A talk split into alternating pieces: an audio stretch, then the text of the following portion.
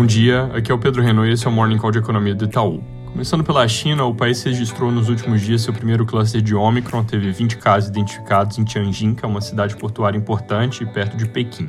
Com isso, o kit de tolerância zero já começou a ser implementado de novo, com testagem em massa, lockdowns parciais e restrições de mobilidade. Até aqui, a Omicron aparentemente vinha causando bem menos impacto sobre a atividade econômica que as variantes anteriores, mas como eu já tinha mencionado outras vezes, com China a coisa pode ser diferente por causa da intensidade da reação do governo. Então é importante monitorar não só pelo peso do país na atividade econômica global, mas também pelo risco de pressão adicional nas cadeias de suprimentos, caso a indústria deles pare de forma relevante.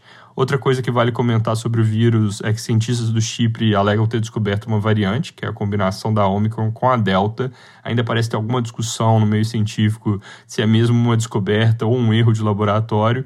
É, mas supondo que seja de fato uma coisa real, não é claro se seria tão contagiosa quanto a Omicron, então não dá para fazer grandes hipóteses de piora da pandemia em função disso, pelo menos com as informações que a gente tem até aqui. Na Europa, casos parecem mesmo próximos de um pico em Londres, com hospitalizações contidas, sem aumento do uso de respiradores, e o mesmo vale nos Estados Unidos para Nova York, lembrando, no entanto, que pode ter alguma distorção referente aos feriados de fim de ano, então também não dá para ter certeza absoluta ainda. Essa semana lá fora, o destaque, além do que acontece com o vírus, óbvio, deve ficar com a inflação dos Estados Unidos dado que na quarta sai o CPI de dezembro e ele deve voltar a subir na nossa projeção com um núcleo que vai aumentar 0,64% no mês, 5,6% no ano contra ano. Eu sempre falo do núcleo porque ele acaba tendo muito mais peso para as decisões do Banco Central, mas falando do número cheio, a inflação ao consumidor norte-americano deve ter fechado 2021 em 7,2%. Depois do payroll da semana passada, que não veio tão forte como se esperava em número de vagas, mas com bastante pressão de salários, bom ficar de olho não só nesse número, mas também discursos de membros do FOMC, os principais sendo do Powell e da Brainerd, ambos no Senado amanhã e depois ao meio-dia do Brasil.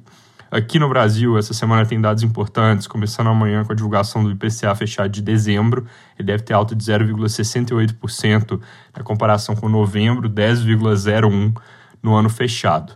Como esse número fica acima da meta, o Banco Central precisa divulgar uma carta aberta ao Ministério da Economia explicando os motivos do desvio e o que está sendo feito para trazer a inflação de volta. Não tem uma data específica para isso acontecer, mas é provável que a carta venha na própria terça-feira. Esse documento é importante ficar de olho porque pode trazer alguma mensagem sobre a política monetária. Em termos de atividade, na quinta saiu o resultado do setor de serviços em novembro, na sexta, é, vendas no varejo no mesmo mês. No primeiro caso, a gente espera leve alta, 0,2%, enquanto no varejo a nossa projeção é estabilidade no conceito restrito e queda de 1,3% no varejo ampliado, que é a parte que inclui vendas de veículos e material de construção. E além dos dados econômicos, também deve ficar no centro das atenções a dinâmica do vírus, mas ainda mais de forma qualitativa do que quantitativa, por causa dos problemas com dados que ainda estão normalizando.